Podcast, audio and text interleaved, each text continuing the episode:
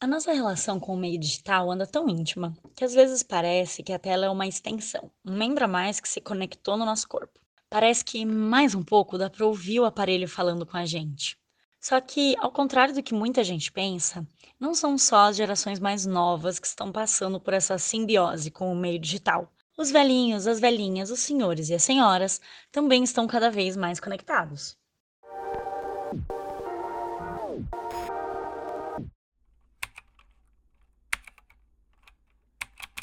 Justo eu, Astrogildo, laptop de Clotilde, aluna do curso Narrar é Longe Viver, fico sem internet ao começar a primeira aula. Sei que tenho trazido alegrias, mas também dificuldades para minha dona, que tem 83 anos e parcos conhecimentos da tecnologia moderna. Durante décadas em que lecionou história, era muito chegada a alguns antigos companheiros usando com maestria o mimeógrafo, o xerox e, finalmente, o maravilhoso fax. Agora que descobriu que gosta de escrever, vive implicando para eu ser mais eficiente. Mas não sou infalível, Clotilde. Sei que, hoje em dia, tenho um grande rival, o tal de WhatsApp. Rápido demais, cheio de mentiras e denúncias maldosas. Mas até que pode ser útil. Para avisos e convites, é bom mas tem coisas que só eu faço, como transcrever as narrativas da Clotilde, cheias de admiração e carinho pelos fatos que gosta de contar.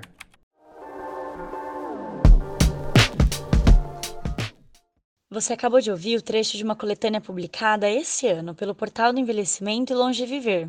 Foi um livro feito na pandemia, chama 2020, o ano em que o mundo se afetou, o livro é resultado de um curso de escrita ministrado pela jornalista e pesquisadora Cremilda Medina e voltado para a população da terceira idade. Eu participei do curso e aí é muito interessante, porque era um curso sobre narrativa. A professora, chegando aos seus 80 anos, então foi um curso riquíssimo, porque uma jornalista de uma trajetória belíssima, que se apresenta, que se coloca, conversando por meios digitais. E aí a maioria das pessoas que participaram do curso, e pessoas de diversas regiões do país, pessoas acima de 60 anos e depois todas construíram narrativas, todas usando mídias digitais, escrevendo em mídias digitais. Meu nome é Cíntia Lesenberg, eu sou professora da PUC de Campinas, sou Relações Públicas e dou aula no Centro de Linguagem e Comunicação. A Cíntia está aqui hoje para falar sobre um assunto que foi tema do doutorado dela e que agora está sendo aprofundado num edital de pesquisa do Itaú junto com o Portal do Envelhecimento. Eu sou a Maíra Trinca e nesse episódio você ouve sobre idosos, participação e apropriação de mídias digitais. Oxigênio. Um programa de ciência, cultura e tecnologia produzido pelo LabJOR em colaboração com a Rádio Unicamp. Se você escutou nosso último episódio, chamado Morreu de Velho Não Existe, vai perceber que ele conversa muito com esse aqui. Nele, falamos sobre a expressão morrer de velho, mostrando que ela não é verdadeira e quais são as consequências da propagação de ideias como essa na vida e na autoestima dos idosos. Se você ainda não ouviu, volta lá para ouvir depois. A Cíntia começou a investigar esse assunto no doutorado, que ela defendeu em 2019. Foi uma pesquisa feita sobre como os idosos eram representados nas matérias publicadas pelo Portal do Envelhecimento. Eu fiz uma pesquisa bem ampla, tinha vários recortes, né? Estudei pessoas anônimas, celebridades, pessoas centenárias e velhices LGBTI. E dentro desse recorte, vários dos sujeitos que eu pesquisei lidavam com as mídias e a população 60 mais. E isso me chamou bastante atenção depois do doutorado, ela resolveu se aprofundar mais no tema, aproveitando materiais que já tinha coletado, mas também indo em busca de novas fontes.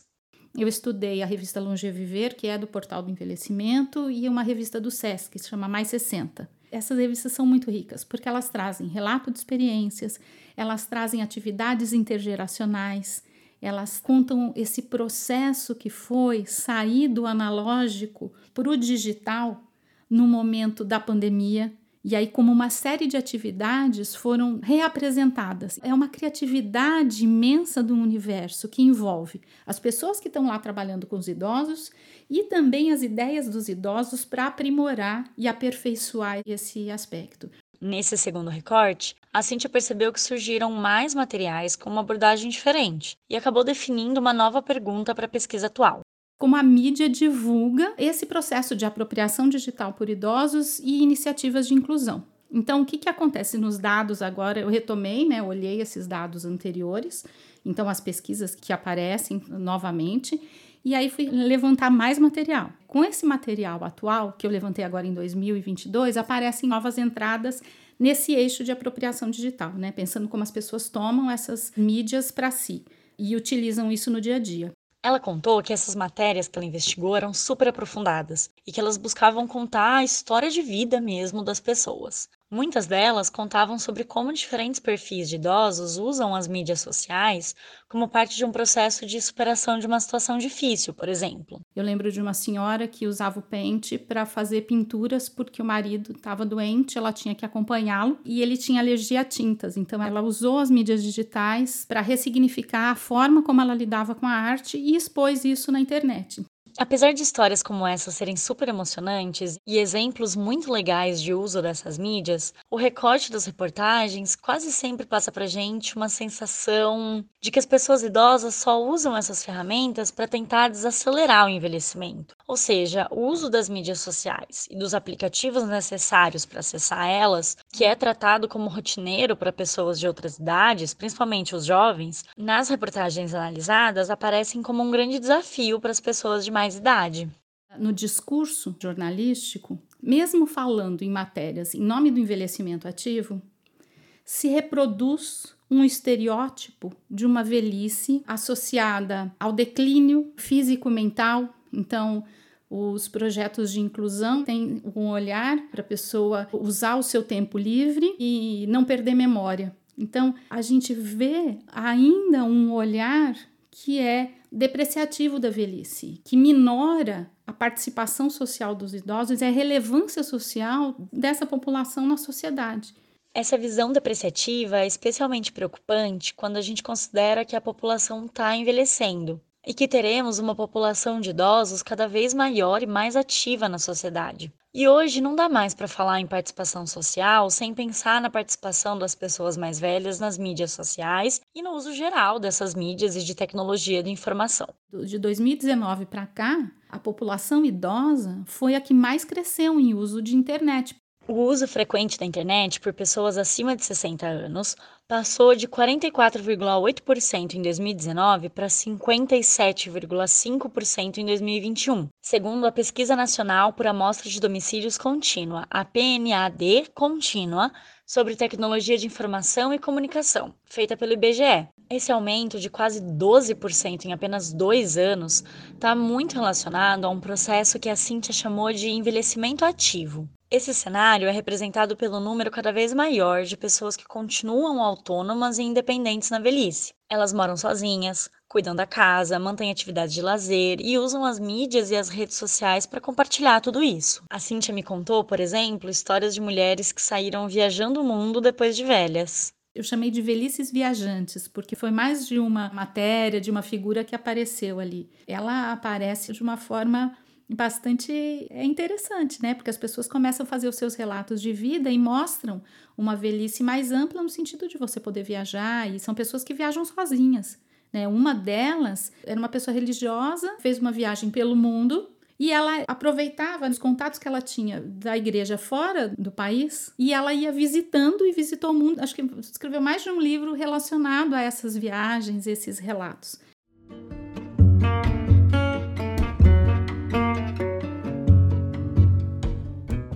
A gente costuma pensar o envelhecer como um processo muito individual, o que de fato ele é, já que envolve não só um processo biológico, mas também as mudanças na dinâmica familiar e no círculo social, por exemplo. Como as dificuldades da velhice ainda são pouco discutidas, muita gente pode ter vergonha de expressar o que sente durante esse processo. Só que fazendo isso, muitas vezes a gente esquece de olhar como as mudanças dessa fase de vida impactam a sociedade como um todo. A gente tem uma questão ligada à previdência, né, que cada vez mais as pessoas se aposentam mais tarde. Mas a partir de uma faixa etária, elas são vistas como se não fossem habilitadas para o trabalho. E aí a questão digital entra como mais um elemento que agrega esse preconceito, esse estereótipo e essa exclusão também do mundo laboral. As pessoas estão parando de trabalhar mais tarde, seja por necessidade, porque o valor da aposentadoria não dá conta, seja porque elas continuam com vontade de manter essa parte da vida ativa. Ao mesmo tempo, o mundo do trabalho tem se tornado cada vez mais digital. As vagas são disponibilizadas online, o processo seletivo é online, e é muito comum exigirem um nível de conhecimento no mínimo básico em ferramentas digitais. Ou seja, quem não tem domínio mínimo e não tem acesso às redes tem muito mais dificuldade dificuldade de se inserir no mercado de trabalho hoje. É verdade que existem diversas iniciativas que buscam ensinar o domínio básico dessas ferramentas para as pessoas mais velhas, que não acompanharam o desenvolvimento tecnológico ao longo do percurso. Mas, para além disso, é preciso pensar em como melhorar a interação dos idosos com essas mídias. A Cintia destaca que é super importante investir nisso. Uma vez que a vida social está cada vez mais mediatizada. E nesse sentido, né, tem investimento para acessibilidade, formas de usabilidade, quer dizer, você tornar mais fáceis as funções. Isso até que parece simples, já que existem diversas funções que podem e devem ser melhoradas, mas que auxiliam na acessibilidade. Tem a audiodescrição, a opção de aumentar o tamanho da fonte, da imagem, de mexer na cor, no contraste e muito mais. Só que a pesquisadora identifica que isso ainda não é suficiente falta algo que vá além da utilização de ferramentas. Isso aparece às vezes nas matérias, mas é um número muito restrito. Então, falta a gente pensar né, iniciativas que tenham relação com uma educação, além do letramento, né, que é a interpretação dos dados, mas uma educação crítica, né, para a leitura crítica dos meios. Esse processo de educação midiática, que foca em entender como as mídias e as redes funcionam, o que, que existe por trás dos feeds, e não só qual botão clica para fazer o quê, é muito importante até para a proteção dessas pessoas. A gente sabe que a internet é um ambiente muito favorável para golpes. Quem aí nunca recebeu aquela mensagem de Oi, troquei de número, preciso de um favor, seguido de uma chave Pix? A gente tem essa questão também, quer dizer, o medo desse ambiente da internet, que é um ambiente novo e que também oferece riscos, né? Em termos financeiros e em termos também de golpes afetivos. Ou seja, é preciso olhar para o uso das mídias de uma forma mais integrada, pensando não só no uso básico, mas nos cuidados que são necessários ao entrar nesses ambientes. Até porque as mídias estão a cada dia mais moldando o desenvolvimento das sociedades. É só pensar no destaque que elas vêm recebendo nas últimas eleições. E olhando esse processo, é necessário pensar em como tornar o ambiente digital mais acessível para toda a população, incluindo os idosos. É que você ter acesso às mídias digitais é você ter condição de cidadania, de democracia. Você poder participar desses espaços, se colocar, colocar sua voz, ouvir, ter informação, conseguir interpretar essa informação de uma maneira adequada, faz parte do nosso cotidiano.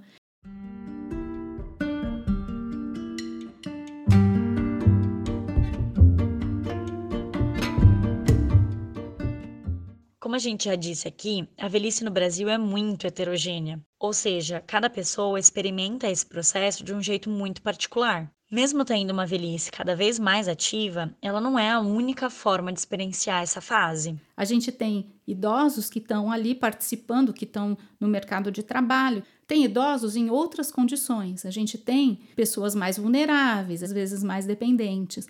Por outro lado, as pessoas estão usando, independente das suas condições, as mídias de forma muito ampla mesmo. E, isso é importante. A gente tem casos, por exemplo, de pessoas que participam nas redes do seu processo de finitude. Então, eu tenho uma matéria de uma pessoa que deixou de aderir ou continuar um tratamento de câncer que seria invasivo porque escolheu ter um processo de finitude e ela apresenta isso. No último episódio, falamos sobre os problemas envolvidos em associar constantemente a velhice à morte. Mas não podemos negar que esse é um processo importante em todas as faixas etárias, mas especialmente entre as pessoas mais velhas. A Cintia contou de algumas pessoas que decidiram compartilhar as experiências de finitude nas redes, como uma forma tanto de encontrar companhia nesse momento, quanto de ajudar outras pessoas que estão passando por processos semelhantes. Tem algumas específicas, mas o João Neri para mim foi a pessoa mais forte. O João Neri, um homem trans, já era famoso nas redes antes de adoecer e aproveitou a visibilidade que já tinha nesse espaço para compartilhar também esse processo. Ele fala sobre a sua doença, ele participa as pessoas dessa doença porque ele já tem uma série de seguidores, porque é uma pessoa que se torna pública. Ele monta uma plataforma de empregos para pessoas trans. Então, assim, ele se apropria desse espaço para dar visibilidade para essa causa e a sua história. O João morreu aos 88 anos, em decorrência de um câncer no cérebro. Mas é uma história muito forte, porque assim, é uma história de pessoas, ele representando uh, outras velhices, porque isso é recorrente nas narrativas. Pessoas que passam a vida buscando uma afirmação, né? Na nossa conversa, falamos sobre como a presença dessas personalidades é importante no processo de apropriação das mídias. Parte do que nos faz participar de redes sociais é porque elas nos conectam com pessoas com as quais nos identificamos ou admiramos de alguma maneira.